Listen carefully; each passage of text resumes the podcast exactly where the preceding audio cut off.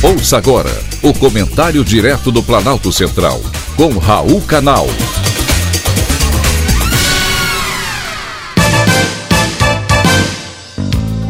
Queridos ouvintes e atentos escutantes, assunto de hoje, outubro, tem eleição. Hoje quero falar para você, ouvinte eleitor.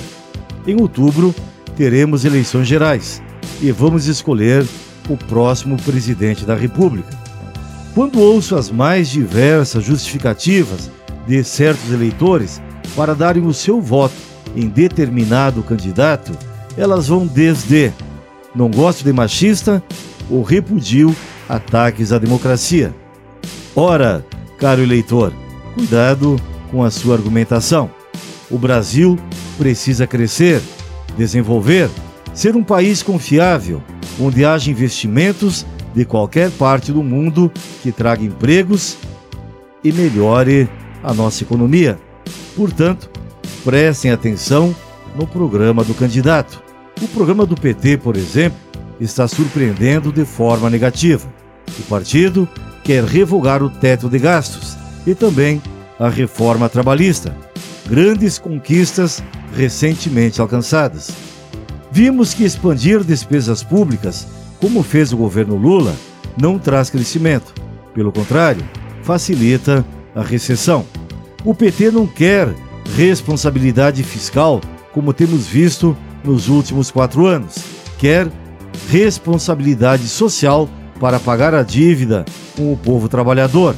Como disse recentemente em um dos seus discursos, o candidato descondenado pelo Supremo. O discurso é lindo de ouvir Porém, na prática, significa dar calote, deixar de pagar a dívida pública, o que respinga automaticamente naqueles que acreditam no tesouro direto.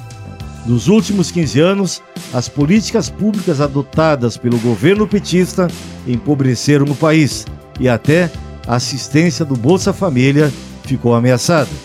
Se o Brasil não cresce com estradas de qualidade, investimentos sérios em portos, no agronegócio, como vem acontecendo, não haverá dinheiro para bancar os desassistidos. Em outubro, quando for votar, meu caro ouvinte, lembre-se que machismo não leva o Brasil à falência.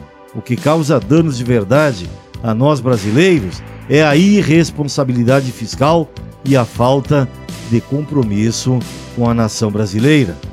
Foi um privilégio ter conversado com você.